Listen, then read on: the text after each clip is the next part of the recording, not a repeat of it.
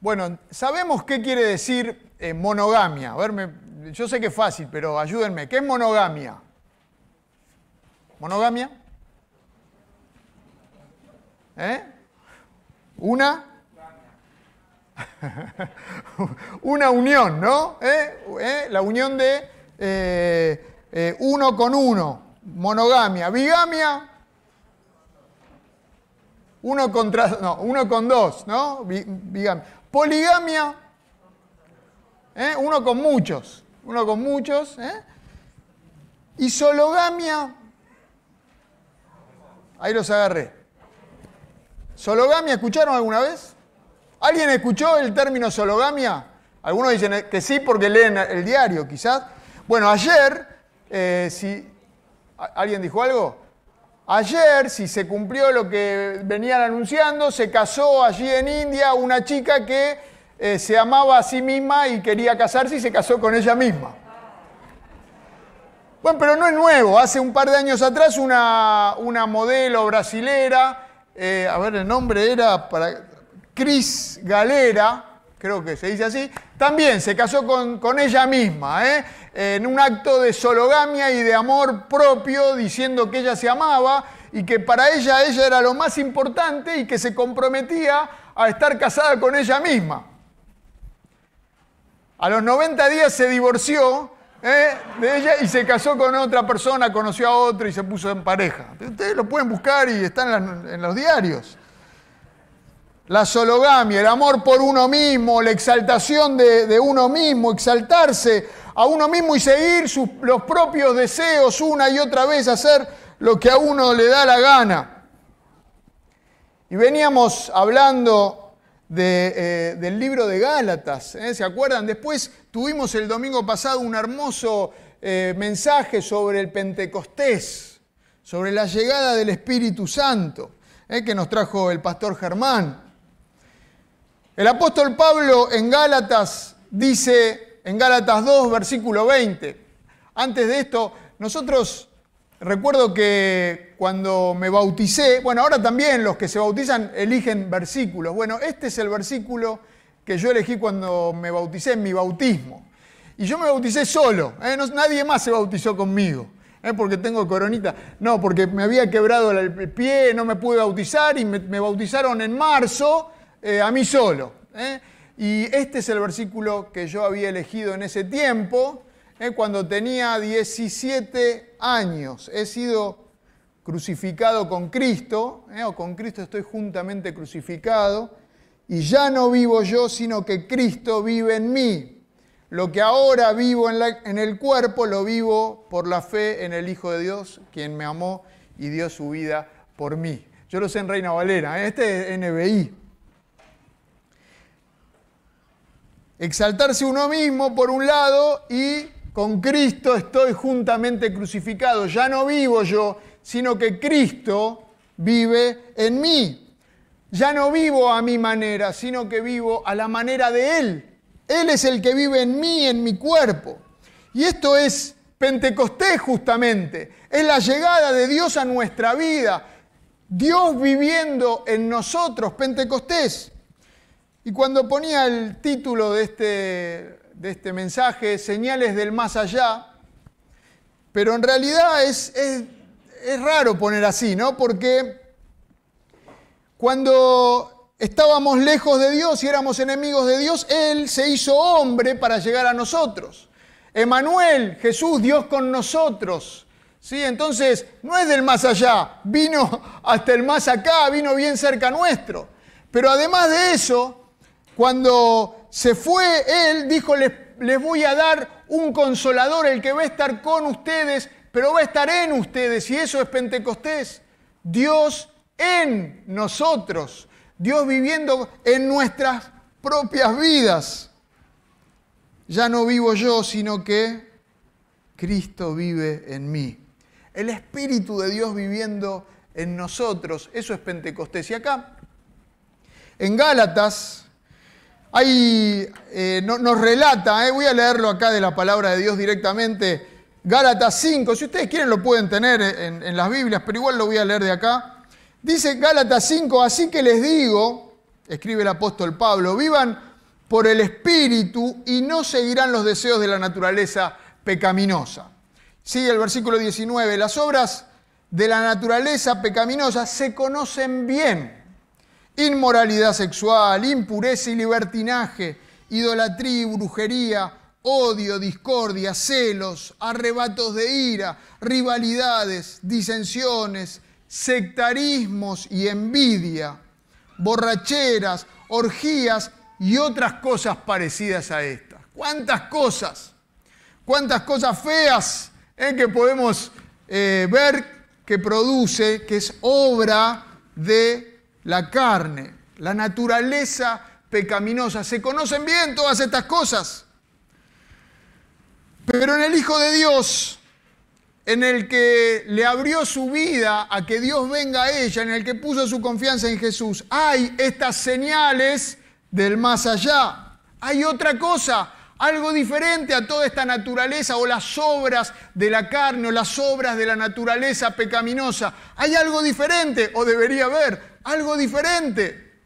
Y sigue diciendo el texto, Gálatas 5:22, que menciona el fruto del Espíritu. En cambio, el fruto del Espíritu, no todas estas obras, en cambio, diferente a todo esto, el fruto del Espíritu es amor, gozo y paz.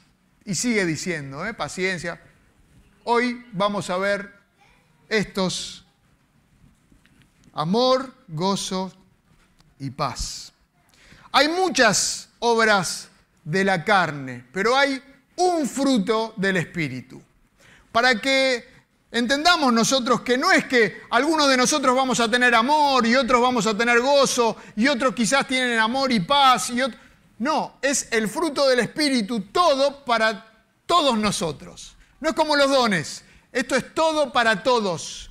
Todos podemos tener o debemos tener estas cualidades del fruto del Espíritu Santo en nosotros, estas señales del más allá en nosotros, porque Dios vive en nosotros. Y en primer lugar está el amor, el amor. Lutero decía que está primero porque el amor abarca todos los demás. Se podrían no poner todos los demás, dice, y ya con el amor alcanzaría. Porque Dios, Dios es amor.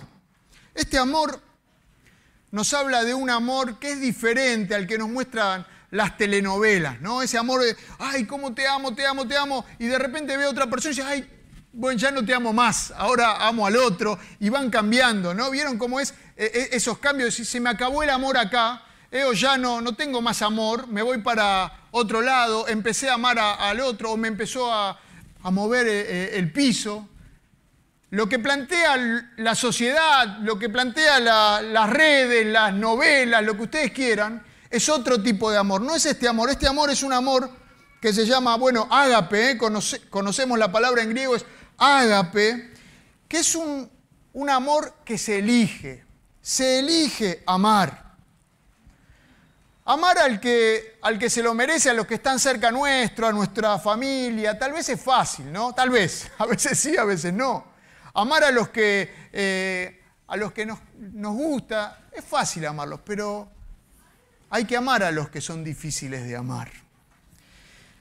El amor ágape, este amor, ama al que no se lo merece, al que no se merece el amor. No es solamente una emoción, es ¿eh? algo que, bueno, sí siento, que me siento con esa persona. No, es un amor que tiene que ver con la voluntad se elige deliberadamente. Este amor no es un amor natural, no es natural, es del más allá, es del Espíritu Santo en nosotros.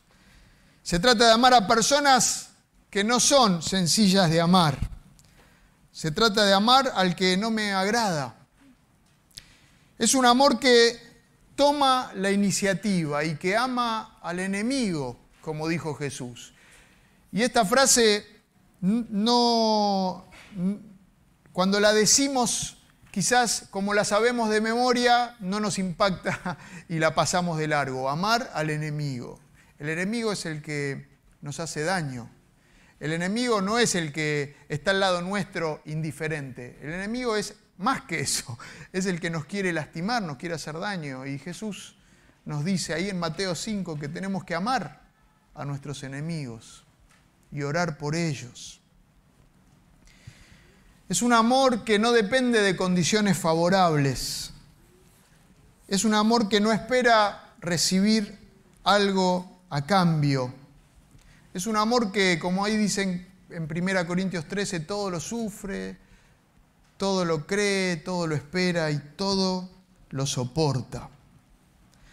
¿Cuántos hay que necesitan ser amados alrededor nuestro? Que lo buscan en adulterios, en fornicaciones, en borracheras, en orgías, como decían, las obras de la carne. ¿Cuántos hay alrededor nuestro que necesitan ser amados, ser abrazados? Leí una historia de una mujer que fue a, vivir a Estados Unidos, no sabía el idioma y se, había convertido hace poco, había aceptado a Jesús y el amor de Dios había llegado a su vida poco tiempo atrás y estaba, estaba que le desbordaba ese amor. Entonces va al pastor y le dice con un intérprete, porque no hablaba inglés, que ella quería eh, demostrar el amor que tenía o devolverle a Dios del amor que tenía y qué podía hacer, qué puedo hacer para, para dar de este amor que tengo adentro. Entonces el pastor le dice, bueno, eh, cuando los micros van a traer a los chicos de la escuela bíblica, de la escuela dominical, eh, vos andá en el micro y brindá el amor a los chicos que traemos a, la escuela dominical. Entonces ella, gustosa, el domingo eh, sube al micro, empieza a ir, agarra a los chicos que ve que necesitan más cariño, los padres no iban a la iglesia y se los sienten en el regazo y les dice en inglés, lo único que sabía, que yo no lo voy a decir en inglés, Jesús te ama y yo te amo. Es lo único que sabía decir. Y le, dice, le decía eso sí, a los chicos.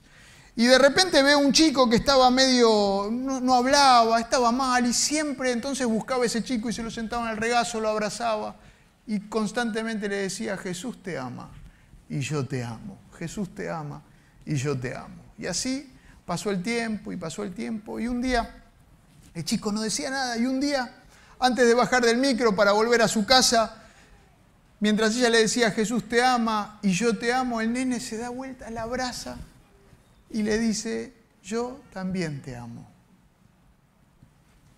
Y se baja del micro y esa vez fue la última vez que vieron al nene porque apareció en una bolsa de basura por los golpes que había recibido de la madre. Nosotros podemos mostrar amor y no sabemos quiénes están alrededor nuestro y cuánto lo necesitan. Quizás vemos al que está al lado con una mirada desafiante, vemos que es duro y fuerte y que no necesita nada y que pareciera que nos quiere lastimar, pero solamente necesita un abrazo. Solamente quizás necesita que lo abracemos y le digamos, Jesús te ama y yo también te amo. Es un amor sobrenatural un amor del más allá. Este amor fruto del Espíritu Santo. ¿Cómo me ven a mí alrededor? Estoy mostrando este amor, este amor que viene de Dios. Después tenemos el gozo.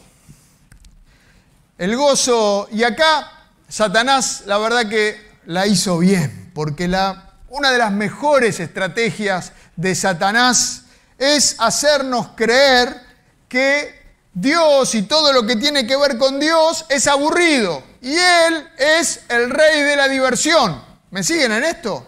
Vieron que algunos piensan, quizás los jóvenes, ¿eh? piensan que, bueno, pero y ser cristiano es medio como que hay que seguir todas estas cosas. Hablamos un poco en la escuela dominical del domingo anterior.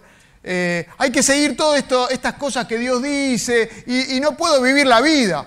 Como si vivir la vida fuera no seguir los principios de Dios y todo lo demás es mucho mejor. Bueno, qué buena mentira del diablo, ¿no?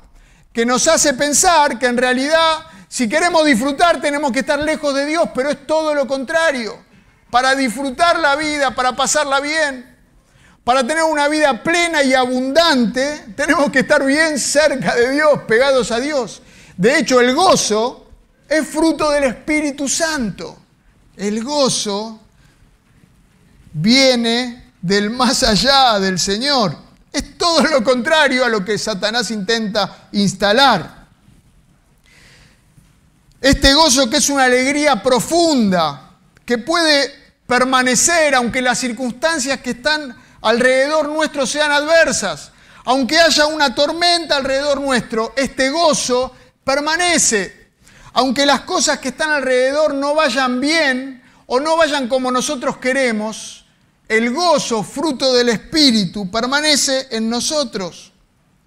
Dice el Salmo 16, en tu presencia hay plenitud de gozo. En la presencia de Dios, no lejos de Dios como nos quiere vender Satanás. Y muchas veces estas cosas que estamos diciendo que parecen tan sencillas, por lo sencillo se hacen complicadas, porque pareciera que las sabemos y entendemos, que cerca del Señor está el gozo, que lejos del Señor no hay gozo, pero en la práctica nos olvidamos. En lo que vivimos todos los días muchas veces nos olvidamos. En la presencia de Dios hay plenitud de gozo. Habíamos contado alguna vez que en la minería eh, se producen unos gases tóxicos cuando están eh, ahí los mineros, en las cuevas, se producen gases tóxicos y en el siglo pasado, bueno, en el anterior, eh, para detectar esos gases tóxicos que eran mortales para las personas, ponían canarios, se les ocurrió llevar canarios a las minas, a las minas de carbón. Y entonces estaban ahí los canarios, porque los canarios cantaban y son muy sensibles a los cambios en el oxígeno. Entonces, cuando los canarios dejaban de cantar, algo estaba pasando, estaba subiendo el dióxido de carbono y tenían que salir de la mina, ¿sí? para, que no se, para que no pase ninguna catástrofe. Lo mismo pasa en nuestras vidas, parecido al tema de los canarios, cuando no podemos cantar con nuestras vidas, cuando no hay gozo en nuestras vidas, algo está pasando. Si tu corazón deja de cantar, algo no está bien. Si se va el gozo del Espíritu Santo, algo tenés que hacer. Empezá a buscar más de Dios. Algo te está alejando de Él, te está sacando el gozo. Jesús le dijo a sus discípulos, les hablo todas estas cosas para que mi gozo esté en ustedes. Y Jesús le dice esto en Juan capítulo 15, es, son es esa conversación que tuvo con los discípulos en la última cena con ellos antes de ir a la cruz. Jesús estaba yendo a la cruz y le dice a los discípulos que quiere darle de su gozo, ese gozo que no depende de las circunstancias externas. Ese gozo quiere transmitirlo a sus discípulos. Jesús es el que cuenta esta parábola cuando el Señor recibe bien, buen siervo y fiel sobre poco has sido fiel, sobre mucho te pondré. Entra en el gozo de tu Señor, porque allí nos espera también el gozo, el gozo del Espíritu Santo, el gozo del Señor. Señales del más allá. En Filipenses capítulo 4, el apóstol Pablo escribe, escribe desde la cárcel, es una de las cartas que él escribe encarcelado Filipenses, y dice, alégrense en el Señor o gócense en el Señor. Gócense, les repito, gócense en el Señor y Él está en medio de circunstancias adversas. Este Pablo que hace unos días contábamos en Hechos 16, cuando predicando del Señor los meten en la cárcel, eh, cuando liberan a una chica endemoniada, los meten en la cárcel junto con su compañero Silas los maltratan, los azotan y los llevan a lo más profundo del calabozo. Y ellos, así lastimados, en las peores circunstancias, habiendo hecho las cosas como Dios manda, pero salió todo al revés y están en ese calabozo, a la medianoche se ponen a cantar. Se ponen a cantar a Dios, expresan este gozo, cantan en medio de la cárcel. Y entonces se produce un terremoto y los presos se liberan de las cadenas y el carcelero viene y se va a matar y Pablo lo frena. Y entonces este carcelero se convierte, este carcelero también pone la confianza en Jesús para salvación. ¿Por qué? Por ver las señales del más allá. Qué buen testimonio.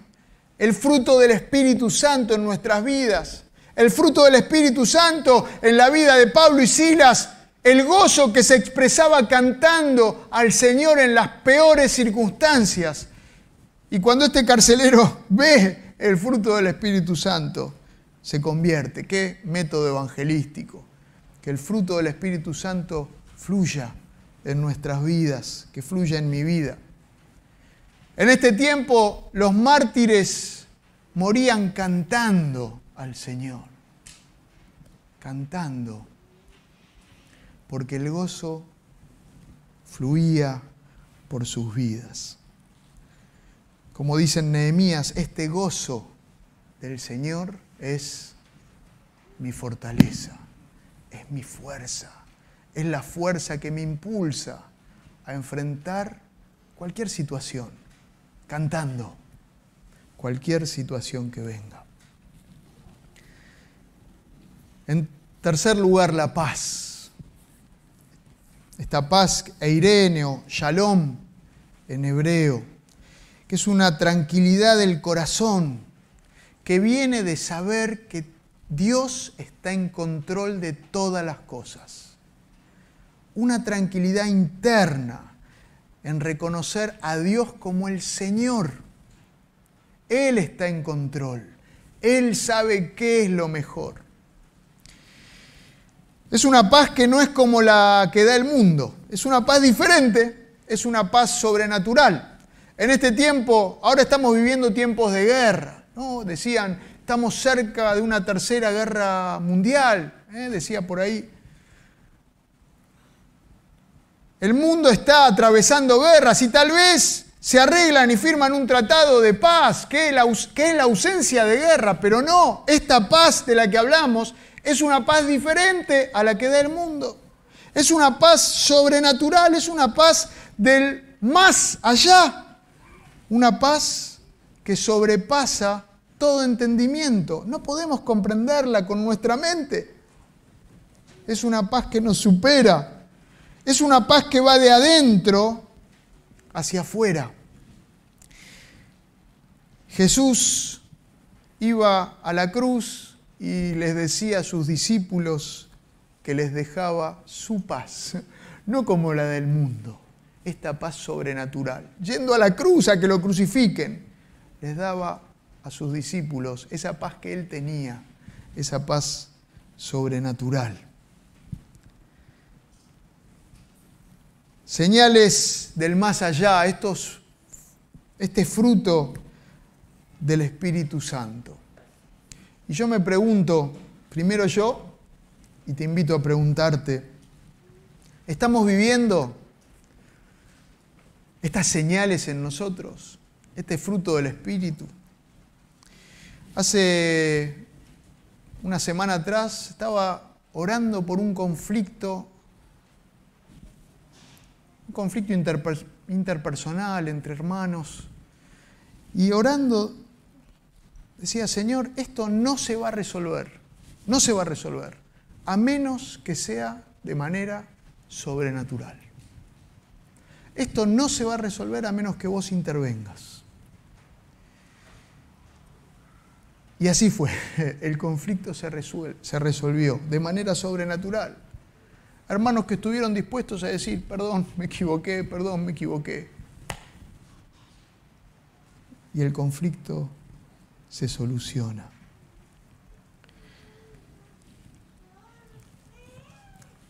En Juan 15, Jesús dice, el que permanece en mí como yo en él, dará mucho fruto. Separados de mí no pueden ustedes hacer nada. O sea que si permanecemos en Jesús, damos fruto. Tenemos este fruto, fruto del Espíritu Santo, pero separados de Jesús. Por nuestra cuenta no podemos hacer nada. Algunos, a algunos les encantaría producir frutos separados de la vid. Dice, si me porto bien, voy a dar fruto. O si voy a la iglesia, voy a dar fruto. Es muy bueno venir a la iglesia, pero a veces, si hago tal o cual cosa, entonces voy a dar fruto. Pero la realidad es que separados de Jesús no podemos hacer nada.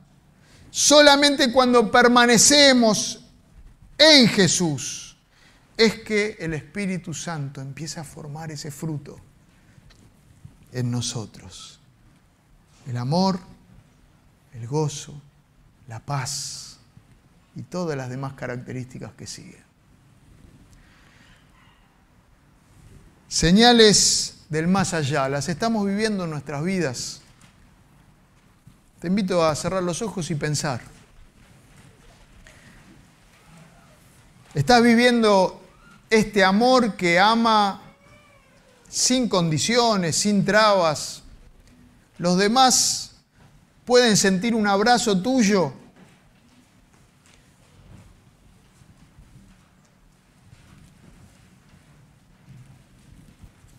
¿Estás teniendo una vida llena de gozo? Un gozo que no depende de las circunstancias externas. ¿Estás cantando en tu corazón y reconociendo al Señor? Esta paz sobrenatural trae quietud a tu alma. ¿O vivimos intranquilos, en lucha constante? ¿Cómo nos ven los que están alrededor nuestro, nuestros vecinos, nuestros compañeros de trabajo? ¿Ven este amor en nosotros, el gozo o la paz? ¿Cómo te ven? Tus compañeros de la facultad, del, del colegio, ¿ven el fruto del Espíritu Santo en tu vida? ¿Cómo te ve tu familia, tu esposa, tus hijos? ¿Cómo te ven? ¿Ven el fruto del Espíritu Santo en tu vida?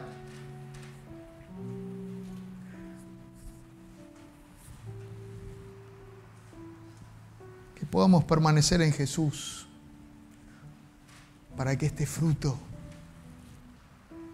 crezca en nosotros. Señor, te damos gracias. Muchas gracias por porque una vez más con toda libertad podemos juntarnos y cantar a tu nombre, reconocerte y Señor, gracias porque también podemos abrir tu palabra. Señor, nos ponemos en tus manos para que hagas tu obra en nosotros. Queremos vivir estas señales del más allá en nuestras vidas. Queremos vivir el fruto del Espíritu Santo. Queremos poder amar y mostrar ese amor a los que están alrededor nuestro al que queremos, al que se lo merece y al que no se lo merece, al que está mal con nosotros, bueno, abrazarlo con amor.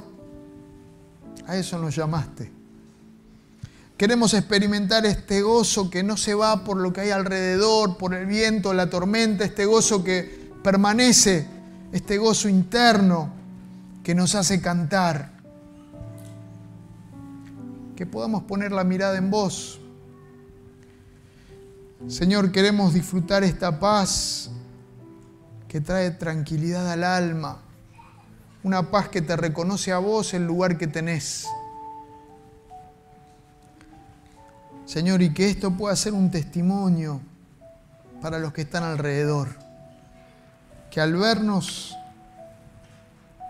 vean que ya no vivo yo, sino que Cristo vive en mí y hay fruto. En el nombre de Jesús. Amén. Amén. Que Dios nos bendiga.